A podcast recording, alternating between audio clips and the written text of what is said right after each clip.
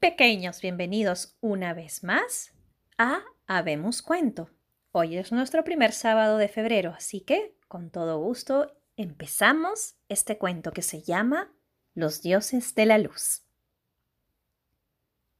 Antes de que los mapuches descubrieran cómo hacer el fuego, vivían en grutas de la montaña, casas de piedra, las llamaban. Temerosos de las erupciones volcánicas y de los cataclismos, sus dioses y sus demonios eran luminosos. Entre estos, el poderoso Cherube. Cuando se enojaban, llovían piedras y ríos de lava. A veces, el cherube caía del cielo en forma de aerolito. Los mapuches creían que sus antepasados revivían en la bóveda del cielo nocturno. Cada estrella era un antiguo abuelo iluminado que cazaba avestruces entre las galaxias. El sol y la luna daban vida a la tierra, como dioses buenos. Los llamaban padre y madre. Cada vez que salía el sol, los saludaban. La luna, al parecer, cada 28 días dividía el tiempo en meses. Al no tener fuego, porque no sabían encenderlo, devoraban crudos sus alimentos. Para abrigarse en el tiempo frío, se apiñaban en las noches con sus animales, perros salvajes y llamas que ya habían domesticado. Tenían horror a la oscuridad. Para ellos estaba llena de fantasmas, demonios y brujos. El canto del chuncho en la noche era signo de enfermedad y muerte. Se imaginaban cosas terribles. En una de esas grutas vivía una familia. Caleu, el padre, Mayen, la madre, y Licán, la hijita. Una noche, Caleu se atrevió a mirar el cielo de sus antepasados y vio un signo nuevo, extraño, en el poniente, una enorme estrella con una cabellera dorada. Preocupado, no dijo nada a su mujer, y tampoco a los indios que vivían en las grutas cercanas. Aquella luz celestial se parecía a la de los volcanes traería desgracias, quemaría el bosque? Aunque Caleu guardó silencio, no tardaron en verla los demás indios. Hicieron reuniones para discutir qué podría significar el hermoso signo en el cielo. Decidieron vigilar por turnos junto a sus grutas. El verano estaba llegando a su fin y las mujeres subieron una montaña muy, muy, muy temprano en una mañana a buscar los frutos de los bosques también para tener comida en el tiempo frío. Mayen y su hijita Licán treparon también a la montaña. Traeremos piñones dorados y avellanas, pero que sean muy rojas, dijo Mayen. Traeremos raíces y pepinos del copúe, agregó Licán. La niña acompañó otras veces a su madre en estas excursiones y se sentía feliz. Vuelvan antes de que caiga la noche, desadvirtió Caleo. Si nos sorprende la oscuridad, nos refugiaremos en una gruta que hay allá arriba, en los bosques, lo tranquilizó Mayen. Las mujeres llevaban canastos tejidos con enredaderas. Parecía una procesión de chorones, conversando y riendo todo el camino. Allá arriba había gigantescas araucarias que dejaban caer lluvias de piñones.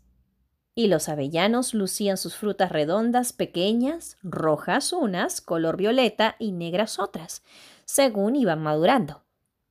No supieron cómo pasaron las horas.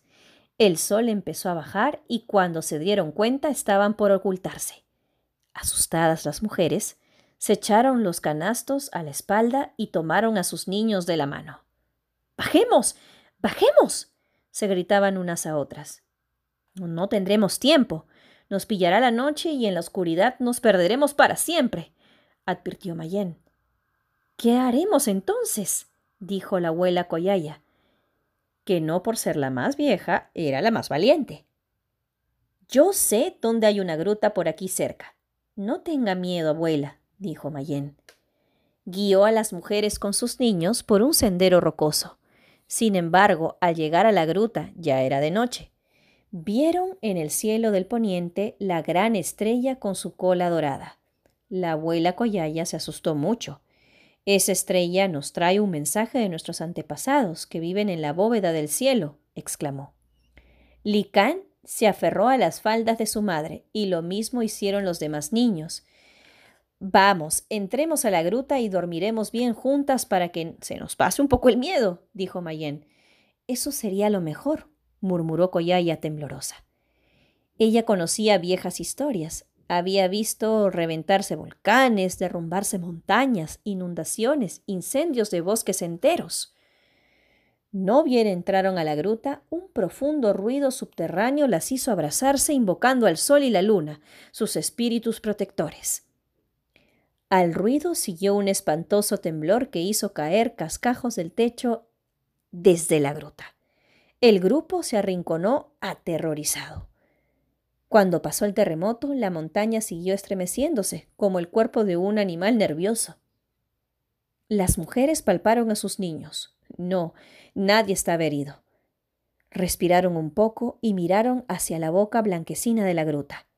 Por delante de ella cayó una lluvia de piedras que al chocar lanzaban chispas. ¡Miren! gritó Coyaya. ¡Piedras de luz! Nuestros antepasados nos mandan este regalo. Como luciérnagas de un instante, las piedras rodaron cerro abajo y con sus chispas encendieron un enorme coihue seco que erguía al fondo de una quebrada. El fuego iluminó la noche y las mujeres se tranquilizaron al ver la luz. La estrella con su espíritu protector mandó el fuego para que no tengamos miedo, dijo la abuela Coyaya riendo.